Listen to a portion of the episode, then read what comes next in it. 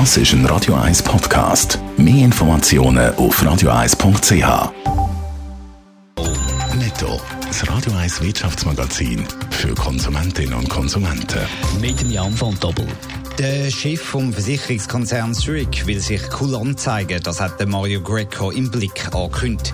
In der Schweiz haben 90 Prozent der Gastrobetriebe, die bei der Zurich sind, eine Epidemieversicherung abgeschlossen mit einer vollen Pandemiedeckung. Die anderen Betriebe, die sollen eine Kulanzzahlung aus dem Solidaritätsfonds bekommen und man will auch nicht kleinlich sein, wenn ein Betrieb die Prämie nicht rechtzeitig gezahlt hat. Grosse Sorgen haben aber weiter die Schausteller in der Schweiz. Weil bis Ende Sommer weder Volksfest noch Messen oder Kilbis stattfindet, haben die Schausteller kaum mehr Einnahmen. Der Verband hat sich jetzt als Staatssekretariat für Wirtschaft SECO gewendet. Man brauche dringend Unterstützung. Die meisten Schausteller sind kleine Familienbetriebe mit Umsatz von unter 100.000 Franken pro Jahr. Man sind also schon vor der Krise am Existenzminimum gewesen.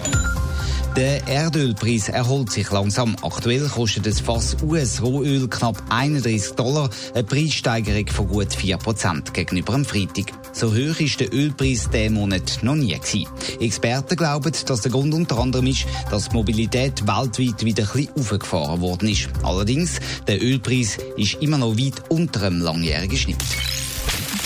Wenn die Wirtschaft in den USA leichten Pfnüsel hat, dann liegt bei uns äh, die Wirtschaft schon lange mit höherem Fieber im Bett. Das ist ein Spruch, der bei Börsenhändlern populär ist. Und das bedeutet gerade in der jetzigen Zeit nichts Gutes. Weil in den USA hat die Wirtschaft nicht einen leichten Pfnüsel, sondern ist schwer krank, Jan von Doppel. Ja, es sind erschreckende Zahlen, die der US-Notenbankchef Jerome Powell im Fernsehsender CBS präsentiert hat.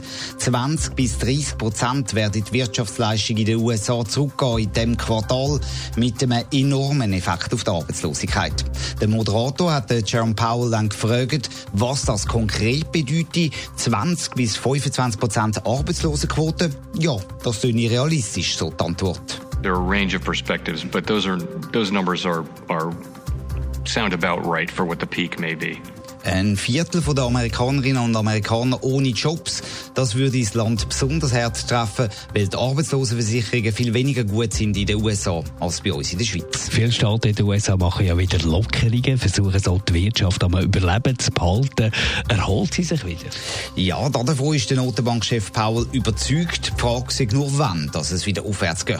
Und das hänge von den Corona-Fallzahlen ab. Wenn es keine zweite Welle gibt, dann könnte es in der zweiten Jahreshälfte eine leichte Erholung geben, so der Jerome Powell. Assuming there's not a, second wave of, uh, of, uh, of the coronavirus, I think you'll see the economy recover steadily through the second half of this year. Aber bis die Wirtschaft in den USA wieder zur alten Stärke zurückfindet, dürfte es viel länger gehen, fügt er an. Und eben die US-Wirtschaft hat ja Einfluss weltweit. Das heißt auch Europa und die Schweiz müssen darauf hoffen, dass die USA das Coronavirus in den Griff bekommen. Netto, das Radio 1 Wirtschaftsmagazin für Konsumentinnen und Konsumenten.